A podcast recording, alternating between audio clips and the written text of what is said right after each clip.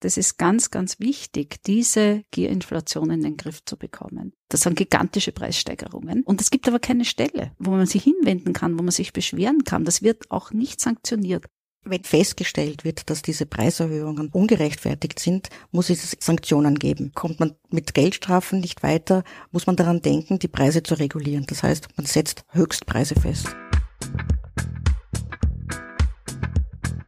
Nachgehört, vorgedacht. Ein ÖGB-Podcast. Seit Monaten steigen und steigen die Preise für alltägliche Produkte bzw. verharren die Preise in alarmierenden Höhen. Aber nicht nur Lebensmittelpreise galoppieren davon, auch Energie- oder Mietkosten. Arbeitnehmerinnen und Konsumentinnen sind quasi hilflos ausgeliefert. Aber warum muss das so sein? Hallo und herzlich willkommen bei einer neuen Folge von Nachgehört Vorgedacht. Ich bin Peter Leinfellner aus der ÖGB Kommunikation. Der Geldregen, den die Regierung im Kampf gegen die Teuerung über das Volk hat prasseln lassen, der hat bislang nicht den gewünschten Zweck erfüllt. Die Preise wollen einfach nicht sinken. Immer mehr ExpertInnen sind sich einig, die Teuerung, die ist hausgemacht und hier steckt offenbar teils Methode dahinter. Hören wir nach, was der Chef des Fiskalrates Christoph Badelt dazu sagt. Wir wissen aus vielen Beispielen, dass sehr wohl Unternehmen die Situation der Stunde genutzt haben und Preise erhöht haben ohne dass das durch die Kosten oder nicht in dem Ausmaß, wie es mit, von den Kosten gerechtfertigt gewesen wäre. Wir wollen jetzt besprechen, wie man dieser Preisexplosion einen Regel vorschieben kann bzw. hätte können. Dazu begrüßen wir Helene Schubert. Sie ist die Leiterin der volkswirtschaftlichen Abteilung im ÖGB. Hallo Helene. Hallo. Und bei mir ist auch Angela Pfister, ebenfalls aus dem volkswirtschaftlichen Referat im ÖGB. Hallo. Hallo. Helene, ich möchte gleich mit dir beginnen. Packen wir das Problem bei der Wurzel, würde ich sagen. Die erste Frage, warum sind die Preise so gestiegen, beziehungsweise warum sind sie immer noch so hoch? Ich glaube, es gibt hier zwei unterschiedliche Sichtweisen. Die eine ist die, die uns immer wieder von den Wirtschaftsforschungsinstitutionen und der Regierung äh, erzählt wird. Inflation als, als nicht beeinflussbares Schicksal vom Ausland kommend. Die zweite aber ist, ja, die Anstoßinflation kam tatsächlich vom Ausland, aber die Inflation heute mit 9,1 Prozent im März ist vor allem deswegen eine der höchsten in der Eurozone, weil die Unternehmen im Windschatten der gestiegenen Inflation die Preise über die Kosten hinaus erhöht haben. Und was noch dazu kommt, jetzt sinken ja die Großhandelspreise für die Energie und das ja schon seit äh, drei Quartalen, also seit Sommer vergangenen Jahres. Und dennoch steigen die Preise weiter und das mit einer sehr hohen Rate. Und das heißt de facto, wir haben es mit einer sogenannten Gierinflation zu tun. Das wird jetzt zunehmend in der internationalen Literatur diskutiert. Auch die EZB hat das zum großen Thema gemacht. Es gibt die Aussage, wir haben eine Gewinnpreisspirale von einem EZB-Direktor, was ja schon sehr einzigartig ist. Und er sagte auch äh, Ende März in einer Rede, Fabio Panetta, wenn es nicht gelingt, diese profitgetriebene Inflation einzuschränken, dann wird sich die Inflation nachhaltig verfestigen.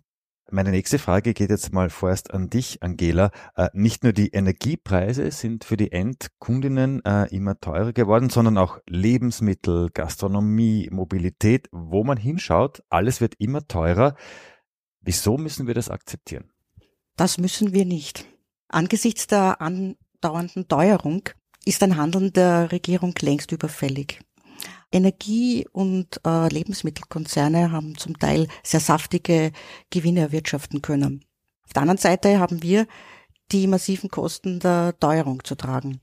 Es gibt verschiedenste Studien, äh, die zeigen, dass Lebensmittel- und Energiekonzerne ihre Gewinne im Jahr 2022 zum Teil verdoppeln konnten. Im Durchschnitt sind die äh, Gewinne von europäischen Konsumgüterherstellern um ein Viertel mehr gewachsen als noch vor der Pandemie beziehungsweise vor dem Krieg. Die Untersuchungen zeigen aber auch, dass einige Unternehmen die Gunst der Stunde nutzen konnten und die Preise weitaus mehr als dies mit den steigenden Beschaffungskosten oder mit Lohnsteigerungen zu rechtfertigen wäre. Okay, jetzt haben wir Gierinflation. Das heißt, da haben sich manche gedacht, okay, passt, alles wird teurer. Ich hol mir da jetzt noch ein extra Geld und ich erhöhe auch meine Preise, auch wenn es gar nicht gerechtfertigt war, wie gerade die Angela äh, gesagt hat. Ähm, äh, das klingt jetzt aber so, Du hast auch früher gesagt, äh, dass die Regierung viel zu untätig ist. Das heißt, ganz hilflos wären wir jetzt nicht. Der ÖGB, der fordert ja schon seit Monaten eine Kontrolle für bzw. gegen diese explodierenden Preise. Was kann man hier tun? Ich glaube, es gibt viele Vorschläge, die der ÖGB gemacht hat in den verschiedenen Bereichen, Mieten, Energie. Wenn man jetzt die Gierinflation äh, sich anschaut, zum Beispiel im Nahrungsmittelbereich, haben wir das Problem, dass jeder und jede beobachtet hat, da gibt es Preissteigerungen das ist unfassbar. Ja, also Sonnenblumenöl, Butter, das sind gigantische Preissteigerungen. Und es gibt aber keine Stelle, wo man sich hinwenden kann, wo man sich beschweren kann. Das wird auch nicht sanktioniert. Und das ist das große Problem. Deswegen haben wir ja schon vor einem Jahr eigentlich gegen diese Gierinflation, die sich ja damals schon abgezeichnet hat, gefordert die Einrichtung einer Antiteuerungskommission, die genau dafür zuständig sein soll, diese Fälle äh, genauer zu untersuchen, wenn so etwas gemeldet wird und dann auch entsprechend zu sanktionieren. Und wichtig sind dabei dann die zwei Dinge. Das eine ist, diese Antiteuerungskommission muss eine Beschwerdestelle haben und eine Geschäftsstelle, die für die Antiteuerungskommission die Arbeit macht. So, eine Antiteuerungskommission, die quasi, wenn ich das jetzt richtig verstanden habe, die überwacht jetzt die Preise. Äh, jetzt muss ich nachfragen, wie müssen wir uns das jetzt vorstellen? Geht da jetzt jeden Tag jemand einkaufen und, und meldet es dann irgendwie ein? Oder wie, wie soll das technisch ablaufen? Ich glaube, das ist eine ganz wichtige Frage, weil unser Vorschlag ist extrem effizient und ressourcenschonend. Wir sagen, es muss eine Geschäftsstelle geben und bei dieser Geschäftsstelle muss angesiedelt sein eine Preisdatenbank. Da würde es zum Beispiel reichen, dass die von zwei oder drei äh, Ökonominnen und Ökonomen äh, betreut wird. Und in diese Preisdatenbank müssen. Die Lebensmittelhändler zum Beispiel, die Konzerne werden gesetzlich verpflichtet, ihre täglichen digitalen Transaktionsdaten, die an den Kassen von den Einzelhandelsgeschäften ohnehin erfasst werden, die de facto per Knopfdruck an diese Geschäftsstelle zu melden und idealerweise natürlich auch die Einkaufspreise. Das heißt, das muss man sich nicht so vorstellen, dass man da, wenn, wenn dann eine Beschwerde kommt, da genau das nachgewassert werden muss, sondern hier gibt sehr moderne statistische Methoden, wo man genau äh, Auffälligkeiten untersuchen kann. Wir kennen das aus vielen anderen Bereichen. Und wenn diese Auffälligkeiten entdeckt werden, wird dem dann genauer nachgegangen. Oder aber wenn Beschwerden von der Bevölkerung kommen, braucht man dann nicht langwierig jetzt also sich Untersuchungen machen, sondern man hat die Daten bereits direkt in der Geschäftsstelle und kann dem äh, nachgehen, ob diese Preiserhöhung, die da eingemeldet wird von irgendeinem Konsumenten oder einer Konsumentin, gerechtfertigt ist oder nicht. Nur, dass ich das richtig verstanden habe, äh, gilt es jetzt nur für Lebensmittel oder zum Beispiel auch für Benzinpreise? Also idealerweise äh, sollte das für viele Bereiche gelten, auch zum Beispiel für Energie. Das heißt, die Konzerne müssen das einmelden und du hast auch gesagt, auch die Einkaufspreise, dass man sieht, okay, wie viel wurde da draufgeschlagen und dann kann man quasi nachfragen, okay, Entschuldigung, warum ist das jetzt so hoch? Weil das ist ja wohl nicht gerechtfertigt. Genau. Wer soll jetzt in dieser Antiteuerungskommission ja. Drinnen sitzen? Wer, wer betreut das? Wer, wer steht dem vor? Also in dieser Antiteuerungskommission sollen äh, Vertreterinnen und Vertreter der Sozialpartnerorganisationen sein, auch der ÖGB äh, sollte dort vertreten sein und das Ministerium, das für Konsumentenschutz zuständig ist. Hat das für dich dann quasi so ein Ablaufdatum oder ist das dann quasi eine permanente Stelle oder braucht man die nur jetzt? Man braucht sie vor allem jetzt. Also man hätte sie schon längst gebraucht, würde ich einmal sagen, aber braucht sie wirklich jetzt, weil, wie gesagt, es ist ganz, ganz wichtig, diese Gierinflation in den Griff zu bekommen, wie das auch die EZB argumentiert. So, jetzt haben da äh, die Konzerne ihre Preise eingemeldet, beziehungsweise Konsumentinnen und Konsumenten haben sich beschwert. Angela, was soll passieren, wenn man jetzt draufkommt, okay, diese Preise wurden wirklich sehr überbordend erhöht oder das ist nicht gerechtfertigt? Was passiert dann? Wenn im Rahmen von Betriebsprüfungen dann festgestellt wird, dass diese Preiserhöhungen sachlich ungerechtfertigt sind, muss es in letzter Konsequenz Sanktionen geben. Das heißt Geldstrafen.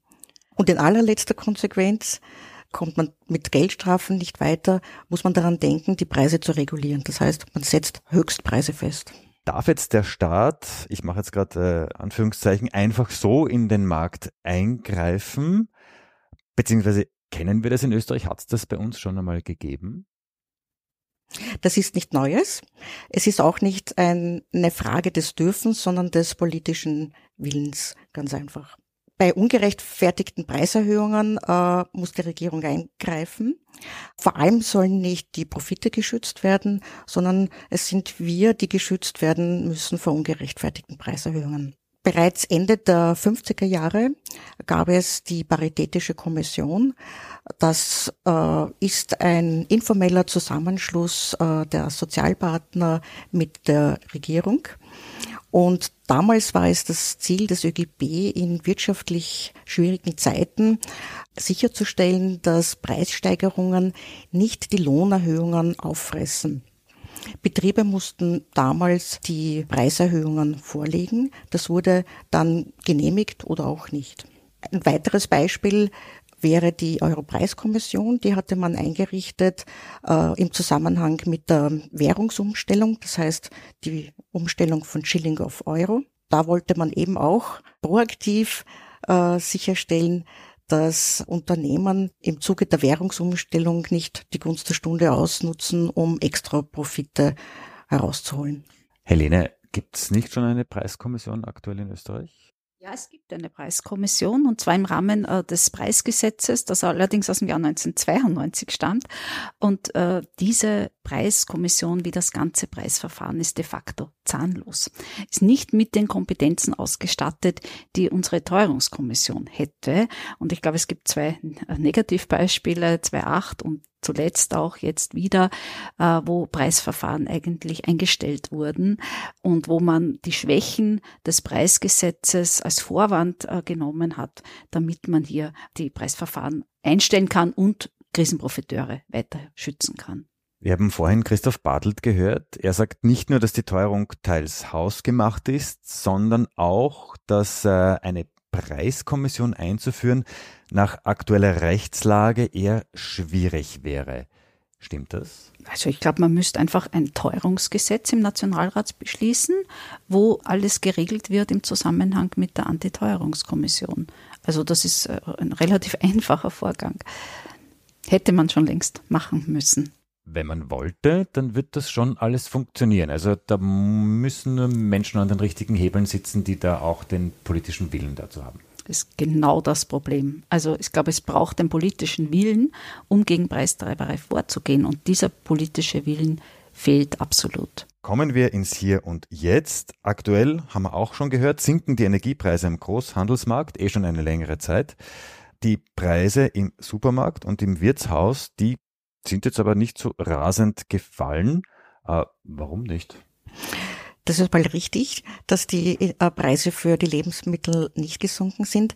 Aber dazu ist auch zu sagen, dass die Energiepreise auch keineswegs so stark gefallen sind, nämlich für den Endkunden. Aktuell sind zum Beispiel die Gastarife noch dreimal bis sogar fünfmal so hoch wie äh, noch vor mehr als einem Jahr, also vor dem Krieg. Im Strombereich hat es hunderte Klagen wegen Preiserhöhungen äh, gegeben, weil ganz einfach die Regierung hier untätig geblieben ist.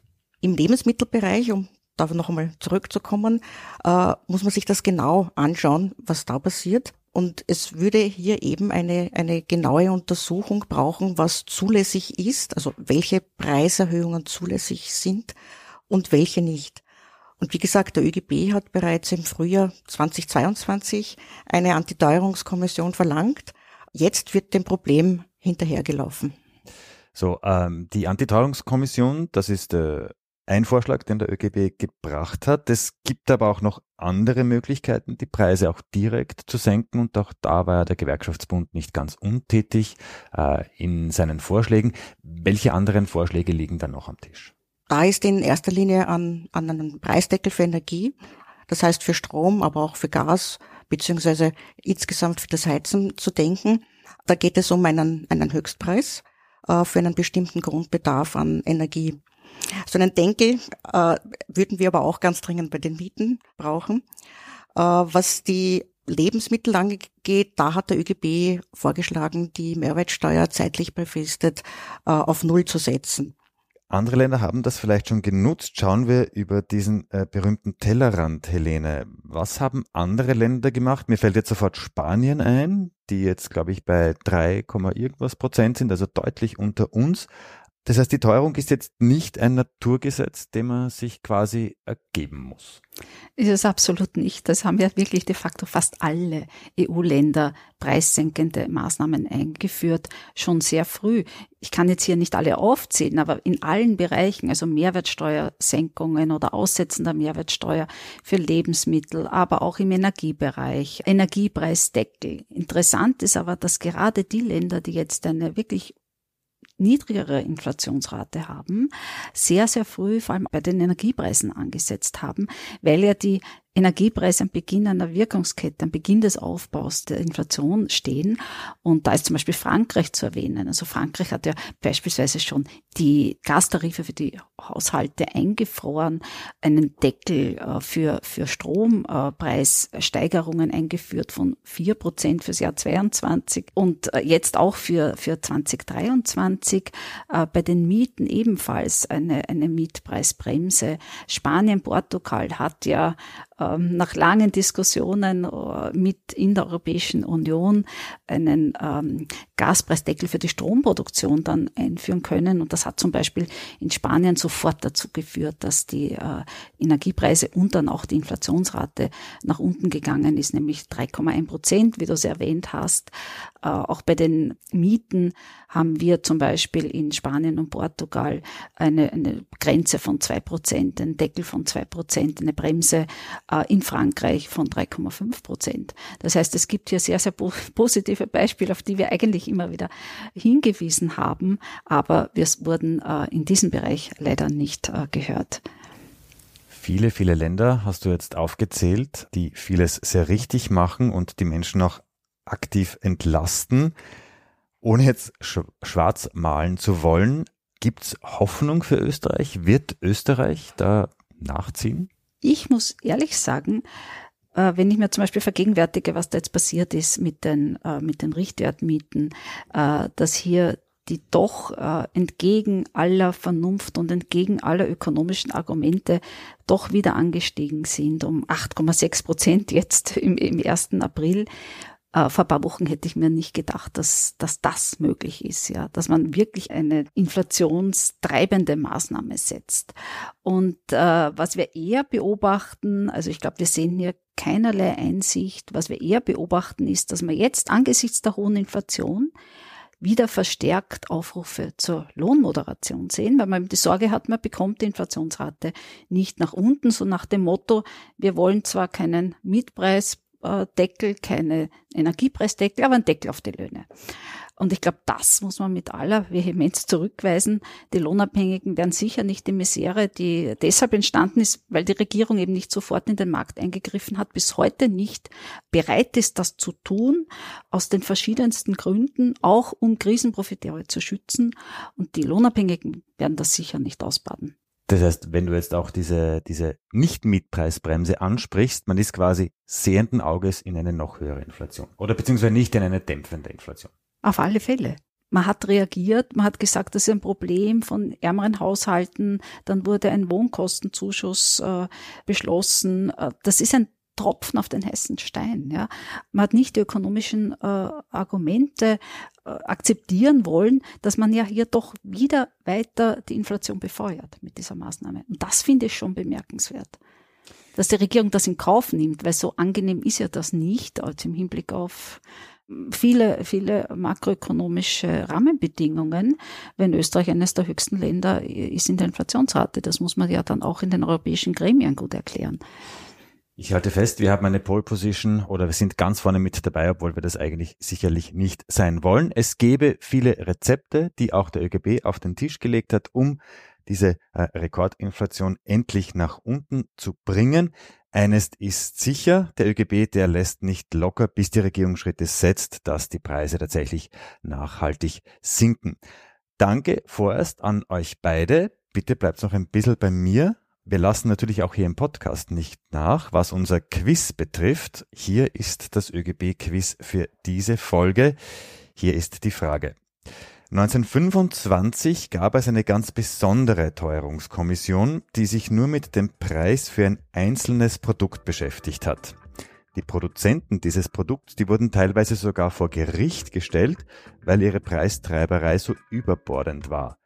Welches Produkt, glaubt ihr, war das? Helene. Milch. Milch. Brot. Wir haben einen Volltreffer. Brauchen wir gar nicht lange herumreden. Es war das Brot. Wollte ich zuerst sagen. Es ist die Brotkommission und zwar im Jahr 1925 wollten Brotfabriken die Brotpreise erhöhen. Die Teuerungskommission, die hat die zweifache Brotpreiserhöhung zu verhindern versucht und sie hat sogar äh, Bäcker vor Gericht zitiert, weil die heillos überteuertes Brot verkauft haben. Dann haben sich auch noch die Gewerkschaften eingeschaltet und sie haben Lohnerhöhungen für die Arbeitnehmerinnen gefordert, damit die sich den Brotpreis leisten können. Ja, schließlich wurde der Brotpreis dennoch erhöht und auch die Löhne der Arbeitnehmerinnen, die wurden auch erhöht. Das heißt, im Endeffekt haben dann irgendwie alle gewonnen. So, das war's jetzt wirklich für euch. Ich sag ganz herzlichen Dank an dich, Angela Pfister. Gerne. Und danke auch an dich, Helene Schubert. Ja, danke für die Einladung. Das war nachgehört vorgedacht, ein ÖGB-Podcast, über welche Apps oder Internetseiten ihr uns auch hört. Bitte auf Abonnieren oder Folgen klicken. Wir freuen uns auch über gute Bewertungen und Empfehlungen im Freundeskreis. Den ÖGB, den findet ihr selbstverständlich auch auf Facebook, Instagram, Twitter und TikTok. Auch diese Links, die gibt's unten in den Show Notes. Wer noch kein Gewerkschaftsmitglied ist, der kann das online rasch und bequem erledigen. Alle Infos auf oegb.at. Damit verabschiede ich mich bis zur nächsten Folge, wenn wieder nachgehört und mit unseren Gästen vorgedacht wird.